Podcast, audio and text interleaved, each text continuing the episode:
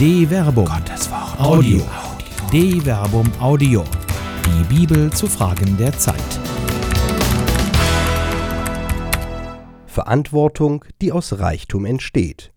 Biblische Anmerkungen zu den Panama Papers von Till Magnus Steiner. Briefkastenfirmen, Steueroasen und Steuermoral. Das sind die Stichworte, die seit den Recherchen zu den sogenannten Panama Papers die Diskussion bestimmen. Sogar die Namen von Regierenden in Argentinien, Island und Großbritannien finden sich in den Dokumenten des panamaischen Offshore-Dienstleisters Mossack Fonseca und der Aufschrei ist groß. In typischer Reaktion wird nach härteren Gesetzen gerufen. Die Gesetze sind aber nicht das Problem. Der Bundesvorsitzende der deutschen Steuergewerkschaft Thomas Eigenthaler hat darauf hingewiesen, dass die Gründung einer Briefkastenfirma selbst noch keine illegale Handlung darstellt und auch nichts Verwerfliches ist. Er weist vielmehr darauf hin, dass es normalerweise wirtschaftlich keinen vernünftigen Grund gibt, eine solche Firma zu gründen, es sei denn, man möchte etwas vor den Behörden verbergen. Der eigentliche Skandal liegt nicht darin, dass es Briefkastenfirmen und Steueroasen gibt. Der eigentliche Skandal ist, dass diese zur Steuervermeidung und Flucht genutzt werden. Es wird geschätzt, dass der Bundesrepublik Deutschland durch Steuerbetrug jährlich mehr als 50 Milliarden Euro vorenthalten werden.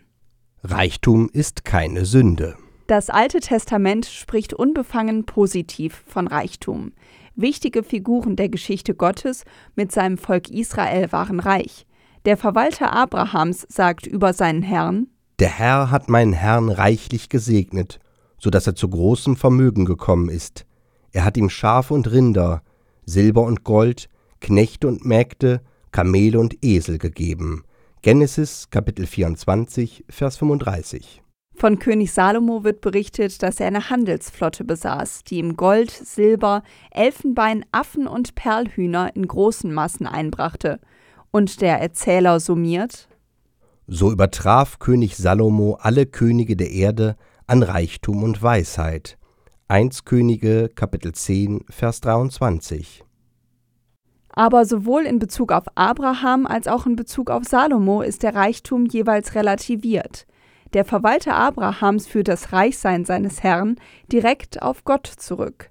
Für Salomo erfüllt sich in seinem Wohlstand eine Zusage Gottes, der ihm Reichtum und Ehre versprochen hatte so dass zu deinen Lebzeiten, Salomo, keiner unter den Königen dir gleicht.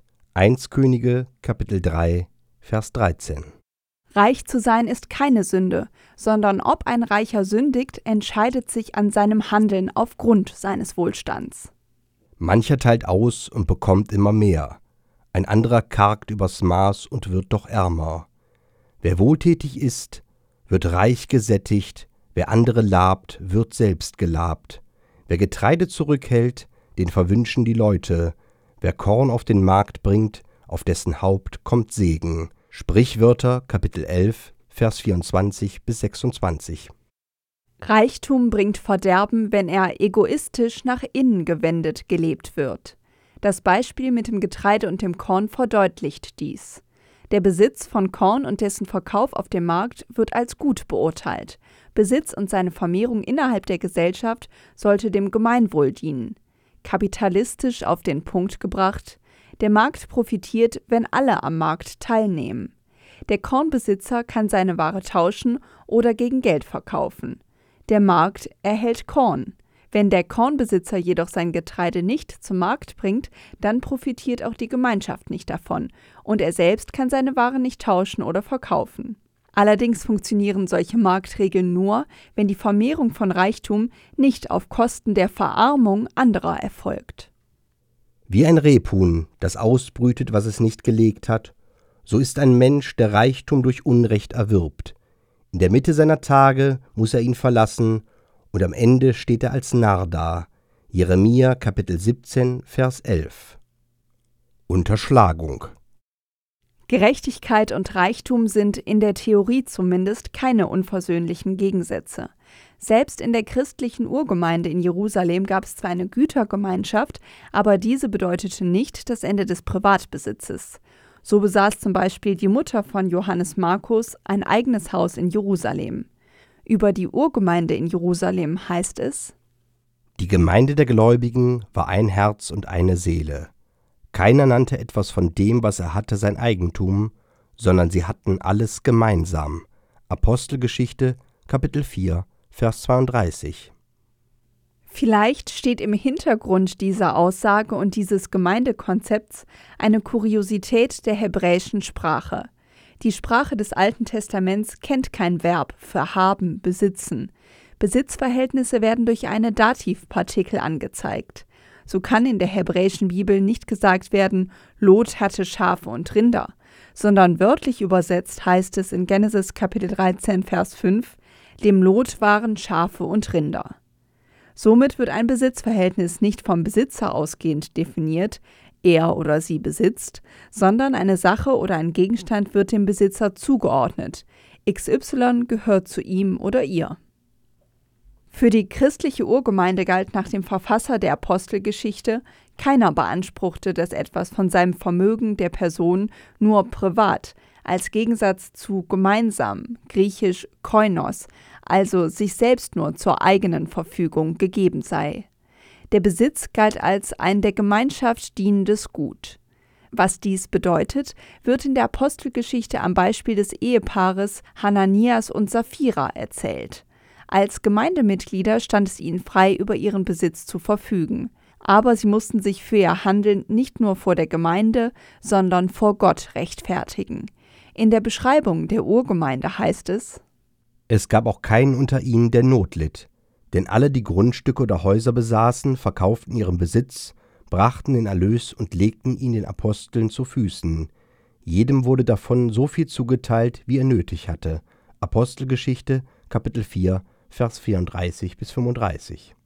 Ob diese Aussage eine spätere Idealisierung der Urgemeinde oder eine geübte Praxis darstellt, lässt sich aus dem Text heraus nicht erschließen.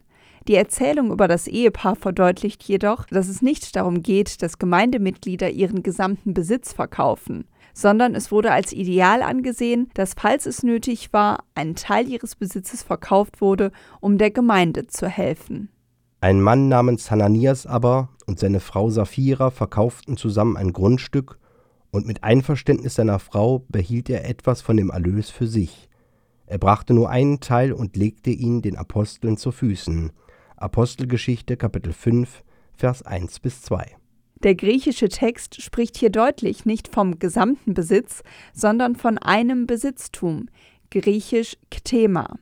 Den Erlös von dem Verkauf übergibt das Ehepaar nicht vollständig der Gemeinde, sondern hält einen Teil des Geldes zurück für sich selbst. Ob es der Großteil des Erlöses oder nur ein kleiner Teil war, sagt der Text nicht. Es geht um die Unterschlagung als Handlung gegen die Gemeinschaft und damit gegen Gott.